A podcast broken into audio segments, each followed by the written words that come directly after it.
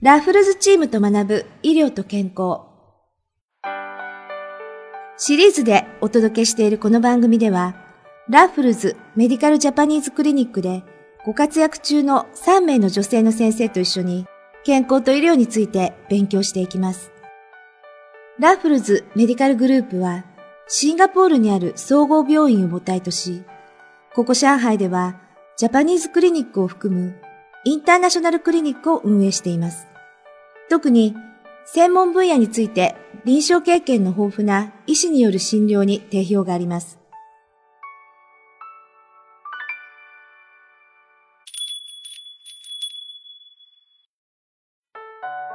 本日は総合内科、漢方科、診療内科と3つの科を担当し、患者さんの体質パターンや状況に合わせたテーラーメイドな診療を行う本橋先生をお招きしています。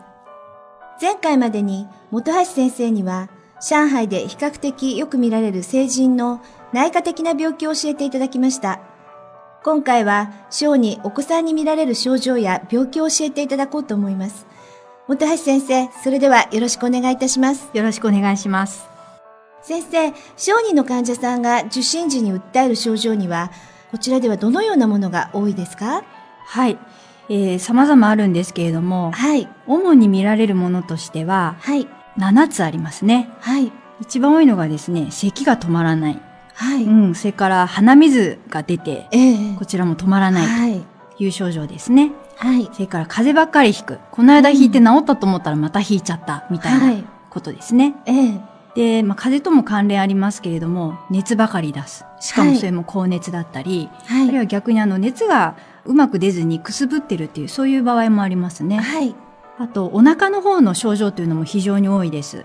例えばお腹が痛いですとか便が緩いはっていうことですね。ええ、それから食が細くて進めても食べないとか、うんまあそのためはいに体重がなかなか増えずに、はい他の同じ年齢のお子さんと比べると非常に体格が細いとか小さいっていうようなことがお悩みで、はい。あのこちらに来られるというケースが多いです。ああ、そうですか。はいい。ろいろな症状でいらっしゃる方が多いんですね。そうですね。はい。で実はあの訴えとしては様々なんですけれども、ええ、あのこういった症状に共通して見られる、まあ、サインみたいなのがあるんですね、そのサインっていうのはどんなものかお分かりになりますか、うーん、どう、皆さん共通ということですね。そうでですねああ、ちょっとよくわからないんですが、はういん。実はですねあのみんなお腹がポンポコリンなんですねえそうなんです そかうなんですあの下腹を見てみると、はいぷっくりあのお腹が出ていてっえていえう、まあ、ポンポコリンのお腹あっそうなんていうのでがすか共通して見られるサインなんですねはい。はいそのお腹が膨れるっていうのは、どういうことから来ているんですかまずはですね、そはのいガスが溜まって膨れてるっていうのが、ええあのまあ、原因になってくるんですね。はい。で、その、じゃあどこにガスが溜まってるかってことなんですけれども、はい。小腸に溜まっている、まあ、食石というものが原因になって、こうんうガスが溜まってくるっていうことがあります。はい。あの、大人の方ですと、ええ、便秘があってなかなはかいはい便が出なくって、うんそれによってこうお腹が出てくると。まあ当ええ然その、あの、便が出ないので、えーガスが一緒にこう溜まってくるっていうこともあるんですけれども、はい。お子さんの場合、あの、あまり宿便っていうのは目立たなくって、はい。むしろお通じは毎日出てますっていうことが多いんですね。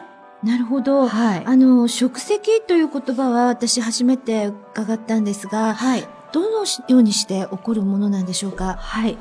あの、食石っていうのはですね、はい。平たく言うと消化不良のまま未消化の食べ物がそこにとどまっているっていうことを言うんですね。はい。はい。で、漢方医学の視点からすると、はい。お子さんの臓器っていうのはまだまだ未発達で、で特に脾というところと、うんそれから胃腸の働きが弱いんです。なるほど。はい。まあ、脾っていうのはあの脾臓っていうあの臓器があるんですけれども、その脾臓の脾ですね。はい。で、この脾臓は何をしてるかっていうことなんですけれども、はい。西洋医学的に言うと、ええまあ、いらなくなった血液をここで処理をしたりとか、うんあるいはあのリンパ系の働きの一部っていうのを行っているそういうあはのい地味な、ほど割とこう目立たないはそういうい。臓器なんですね。ええ。ところがあの漢方医学でいう脾っていうのは、はい。五臓六腑って言い方がありますけれども、うんその内臓の中でも花形の一番の中心になってくる、あそうなはんでい、すか臓器なんですね。はい。でこの「火」っていうのがじゃあ何をやってるかってはい言いますと、例えばあの気ですね。はい。あの気候ですとか、あれあえのえ元気の気ですけれども、気の補給をしたりですとか、はい。あるいは消化吸収ですね。はい。で、ちょっと一風変わって血液を作ったり、先ほどあの西洋医学では血液を壊したりってことだったんですけれども、漢方の方では血液を作ったりですとか、はい。血液代謝ですね。血液をこううまく、えー作って回して壊していくっていう、そういう代謝のコントロールをしたり。うんあと、これもちょっと変わってるんですけど、もう一つ、はいあの、筋肉の発達なんかもあ、、こそうの、なんですか。そうなんです。はいこの火と関係があるという、とてもあの、重要な役割を持っている臓器なんですね。先生、とても興味深いですね。はい。あの、私たちも耳にすることはあるんですが、あの、五臓六腑というのは具体的にはどういうようなことを指しますかはい。あの、よく、汗をね、流した後にビールなどを飲んで、ええ五臓六腑に染み渡るとあかあ、ね、よくそん言いな、ますよね。そうなんですよね。ね。そういう言い方しますけれども、はい。まあ、あの、漢方医学でいう内臓のことですね。はい。はい。で、その内臓というのが、臓と腑の二つから成り立ってるんですね。あそうですか。ははいい。。で、五つの臓と六つの腑なので、五臓六腑っていう、そういう言い方をします。うんなるほど。はい。はい。で、先ほどご説明をした脾臓の脾というのは、はい。臓の方になりますし、うん胃腸は腑の方になりますね。なるほど。。はいそして、じゃあ臓と腑ってどういう違いがあるのそっうですてね。いはう話になるんですけれども、臓っていうのはあの中身の詰まった臓器のことを指すんですね。はい。そして、あの逆に腑というのは中身が空っぽの中空の器官のことを指して言っています。うん面白いですね。そううですね。なので、えー、負である胃腸っていうのは、まあ、食べ物をその空っぽの、まあ、中空の器官の中に受け入れて、はい。はい。でそこで消化吸収をしながらどんどん食べ物を下の方へ下の方へとこう運んでいくっていうそういう機能を持っています。はい。はい。なのでその負というのは空っぽであるっていうことがとっても重要なんですね。はい。ところがそこに物が溜まっていたり詰まってたりってすると、うんまあ正常な働きっていうのができなくなってしまうっていうことなんです。じゃあどうしてそういうことが起きるんだろうっていう話になるんですけども、はい。それはですね、実はその胃腸のコントロールセンターっていうのが実はさっきお話ししたこの火なんですね。はい。だからその胃腸っていうのは勝手に動いてるわけじゃなくて、脾臓の方からさあ動けよとか、うん吸収、消化吸収しなさいよっていうそういう命令を受けて動いていくんですけども、そのコン、ントロールセンターの方が未発達だったりすると、はいうまくその小腸に指令が伝わらなくって、まあそれによって、えー消化吸収が滞ってしまうっていうのなるがほ、ど。そううですね、ん食石が起きてきてしまう一番大きな原因ってことになります。はい。それから食石の場合ですね、はい。なんか詰まってるからじゃあお通じも出ないんじゃないかと。ういう感じで、はいじゃあ、あの、毎日便は出てますかとか、うんち出てるって聞くと、ええまあ、出てることの方が多くって。あ、そうですか。はい。。で、あの、注意して見てみると、若干あの、便が柔らかめだったりとか、は例えい。ばうちの子なんか、あんまり便が形になってないわとか、うんそういうこともよく聞かれますね。ああ、なるほど。は出い。ているけれども、そこにちょっと注意を払はうい必要があるということですね。そうなんですね。はいはい。あの先生、小腸っていうのはあんまり私たちにとって馴染みのない臓器なんですけれども、はい。どのような働きをしているものなんでしょうかはい。まず、胃腸が弱いとか、ということで、は胃と腸というのがありますね。はい。はい。で、消化管っていうものがあります。その消化吸収を行う場所っていう意味ですけども、ええまあ、管状になってるんですね。はいそれが胃と腸に分かれていますけれども、はい。腸というのはさらに小腸と大腸の2つに分けられるんですね。はい。で、小腸っていうのはさらに十二指腸、ええ空腸、海腸っていうこう3つの部分にまたさらに分けられるんですね。はい。で、まあ面白いのはこの小腸っていうのは、はい飲食物から栄養分や水分の吸収をする、そういう働き以外に、はい。実はあの体の中でも免疫系の砦としてのすごく重要な働きもしてるんですね。なるほど。はい。で、特にですね、はいあの、会長、回るっていう字にですね、1回2回回るっていう字なんですけど、会長の粘膜のひだにものすごくたくさんのリンパ球が集まっていて、はい。実はあの体中のリンパ球のうちの90%がここに集まってるって言われるくらい、もうリンパ球の、まあ、一大都市になってるんですよね。 そうなんですか。はい。い。で、そこに、じゃあどういうことをやってるかっていうと、ええまあ、異物が体の中に入らないように、そこでこう目を光らせてる、まあ、赤所みたいなとこですうんなね。るほど。はい面白いですね。はい。はい。まあ、これに関してはあのえ次え回また詳しくお話をさせていただきたいと思うんですけれども、はい。実はねこの小腸っていうのはもう一つすっごく面白い働きがあってはい。あの生物学者の千島菊夫博士によってこれは、ええあの提唱された千島学説っていうものがあるんですけれどはもい。千島先生の説によるとはい。血っていうのは腸で作られているっていうふうに考えるらしいんでうすそうね。なんですか。はい。はい初めて聞きました。はい。であの医学界の常識としては、血っていうのはあの骨髄で作られるっていうのが、うんまあそう定ですね説になっているんですけれども、まあ、それを覆す考え方なわけですね。はい。ただあの先ほど、えー脾臓のコントロールを受けて腸が動いてるよってお話をしたんですけど、はい。あの漢方医学でいう脾っていうのが、はいまあ血を作る働きもあるよってことをさっきお話をしましたが、はい。そう考えると、うんその小腸で血が作られるっていうその考え方自体もうん突飛なものではなくて、なるほど。はい、あの、うんとても根拠があるものなんじゃないのかなっていうふうに私自身は考えてあまあ、す。そうなんですか。はい、ああ、とても勉強になります。あの、先ほど食石という言葉がありましたけれども、はい、食石があると具体的に人体に対してどのような害が考えられるんでしょうかはい。あの食石っていうのは、はい未消化の食べ物がそこにとどまっているっていう状態でもあるし、ええ、あとそのとどまっている食べ物、食べかすそのものでもあるんですね。なるほど。はそ。いうすると、まあ老廃物としてええ、その腸の粘膜に張り付いてしまいますので、はい、はい。そこで行われるはずの消化や吸収、あるいは免疫、うんまあ、造血機能っていうのが、まあ、ブロックされてしまう。なるほど、邪魔されてしまうということでうすんね、はい。で、そういうところっていうのは実はその腸内細菌の中でもええ。悪玉菌が大好きなんですね。あ、そうですか。はい。そこ古くて、ええあの汚い場所っていうのが大好きなんですね。ああ、なるほど。はい。はい。そうすると悪玉菌がそこに住み着いて、ええ体に有害なものをたくさん作ったりっていうことにもなってしまうんですね。はい。あとですね、まあ、最近の研究で、実ははあいの、悪玉菌の中にこれ、ピロリも入ってくるんですけど、ああ、なんか、癌とかの、はい。あの、原因になる。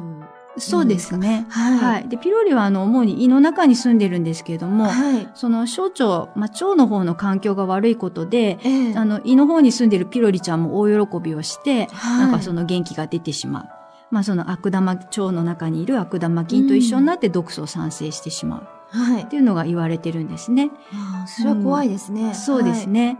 で、その毒素の中には、まあ、はいガスも含まれてくるっていうことですね。それでお腹にガスが溜まってポンポコリになっちゃうっていうようなね、そんな流れがあるんじゃないかと思ってますはい。。なるほど。ははいい。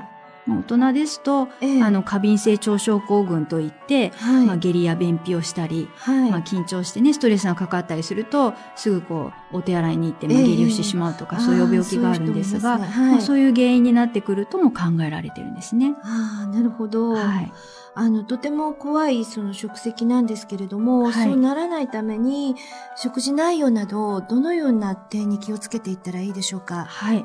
あの、実はですね、はい一番食石を起こしやすい食べ物というのがありまして、ええで、これがですね、精白した小麦なんですね。ああ、なるほど。はでい。実はあの、食べ物、植物ですね。ええっていうのは、まあ、長い人類の歴史の中で、はいあの、改良を重ねられてきたんですけれども、はいはいその一番大元の小麦の、その、オリジンっていうのは、味はね、美味しくなかったらしいんですけれども、ええただその消化はしやすかったらしいんです。ああ、そうなんですか。うんところが、はい、その改良を重ねてくるに従って、うん美味しいけれども、まあ、消化に負担がかかると、うんそしてその全体としていただくのではなくて制白してその白い部分だけいただくっていうのが、ええまあ、人体にとっては不自然さがあるっていうことで、なるほどまあ、それが食石を起こす、まあ、きっかけになるっていうふうに考えられてるんですね。うーん、子供パン好きですから ね。心配ですね。はい。そうですね。あと、まあ、同様の考え方から、はいあの、お砂糖ですね。ええお砂糖もその、あの、制白したお砂糖、白砂糖はい。ですとか、まあ、それ以外にも生成した食品っていうことに関しては、やはりあの、注意が必要だっていうふうに考えています。はい。でもう一つですね、はいあの、気をつけていただきたいのが乳製品なんですね。はい。はい。乳製品はいいっていうイメージが多分お持ちの方が多いと思うんですけれども。そうですね。あの、カルシウムがたくさん入っているとか、まあヨーグルトなんかですと、はいあのお通じとか腸にいいよってことであの積極的にお取りになっている方もいらっしゃると思うんですけれどうんはももともとあの日本人っていうのはええ乳糖を分解する酵素っていうのが足りないか、あるいはあの、はいもともとほとんど持ってらっしゃらないという方が大半なんですね。なるほど、そなうのなんですか。そうですね。なので、あの、体質によっては、ええあの、取りすぎに注意をされるってことも必要になってくるかと思います。はい。ああ、わかりました。はい。はいその他どのような注意が必要ですかはい。まあ、これは、あの、常識的によく言われていることだと思うんですけれども、はい。ゆっくり、よく噛んで、召し上がっていただくってことですね。はい。まあ、それによって、例えば、まあ、小麦もそうですけれども、はいご飯ですとか、ええあの、炭水化物の中に入っているでんぷん質っていうのが、はい。唾液の中に入っているアミラーゼとええ試着によってかき混ぜてもらうことによって、えええーより消化吸収がしやすい形になっていきますので、はい。えーよくもぐもぐと噛んでうん味わってよく噛食んでべて、ははいい、いただくってことが大事ですね。はい。それからあのメリハリをつけてダラダラと食べ続けない、食べ過ぎないってこともとても大事になります。はい。まあ胃や腸を休める時間を積極的にとっていただきたいということですね。うんメリハリをつけるということですね。そうですね。はいあと、まあ、あの、さっきおお砂糖の話が出ましたけれども、はいあの、おやつの時にええ甘いものですとか、あるいはあはいの飲み物などもたくさええん糖分が入っているものが多いですので、はい。えー清涼飲料水などの取りすぎなどにも十分注意を払っていただけたらいいなと思います。ああ、わかりました。はい。はい。で、最後にですね、まあええ中国なんかではよくあの、はおばあちゃんとかお母さんとかから、ええお子さんっていうのはよく言われてると思うんですけれども、は冷たいものに対してね、非常にあの、中国、まあ中華圏の,、ええあの国ではガードが硬いですけれども、うん、そうですね。ははいい。日本人の方っていうのはどうしてもこう冷たいものにガードが甘くそうてで、すね。冬でもはいあのレストランなんかにいたりすると氷の入ったお水がこうドンと出てきたりしますけれども、はい。まあ、冷たいものの取りすぎにも注意するってことですね。ね。っていうのはあの胃も腸もそうですけれども、はい消化吸収が行われる時に出てくる酵素というのがあるんですがはい。これが働きやすい温度っていうのがあって、はい、まあ、大体37度前後なんですけれども、あはい、あの冷たいものを取りすぎてしまうとそう腸の中の、うんまあ、温度が下がってしまって、温度が下がるはいはい酵素がうまく働かなくなってしまうそれによって消化吸収が遅くなってしまあはうといいうこ。とがありますので、えそういえった冷たいものに対しても、ぜはいひ気をつけていただけたらいいなっていうふうに思っています。わかりました。なるほど。そういったも冷たいものの食べ物、飲み物にも注意しなくちゃいけないということですね。そうですね。はいはい。よくわかりました。はい。本日は本橋先生に食席という点から特に小さいお子さんの気をつける点、食べ物などを教えていただきました。先生、どうもありがとうございました。ありがとうございました。